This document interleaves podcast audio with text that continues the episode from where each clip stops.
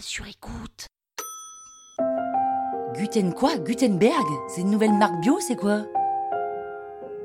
Vous écoutez Krusty History, le podcast qui vous raconte les histoires de l'histoire.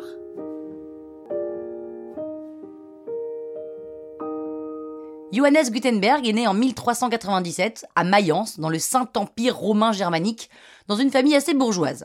Les Gutenberg s'installent à Strasbourg dans les années 1430, où Johannes est formé au métier d'orfèvre. En gros, il crée des trucs à partir de métaux, précieux la plupart du temps.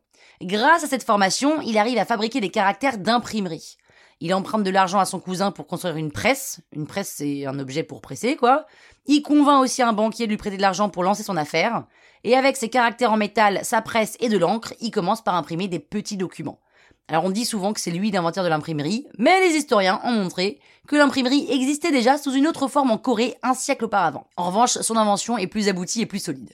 Pour commencer à se faire un peu d'argent, le banquier et Gutenberg décident d'imprimer en série le livre le plus vendu au monde à ce jour, qui est la Bible.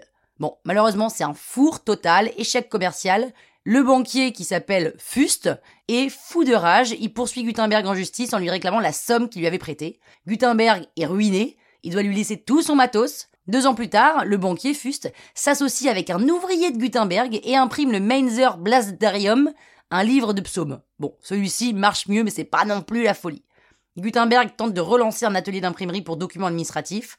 Mais ça marche pas, ça marche pas. En fait, c'est pas vraiment un businessman. Il vit modestement, mais retournement de situation, dix ans plus tard, il est anobli, me demandez pas comment, et il peut bénéficier d'une rente annuelle. Il meurt malheureusement trois ans plus tard, en 1468. Malheureusement, il n'a pas pu vivre assez longtemps pour le voir, mais son invention va évidemment révolutionner la diffusion des idées et l'accès au savoir en Europe. Je serais un peu vénère à sa place d'être mort aussitôt.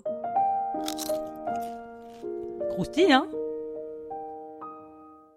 La toile sur écoute.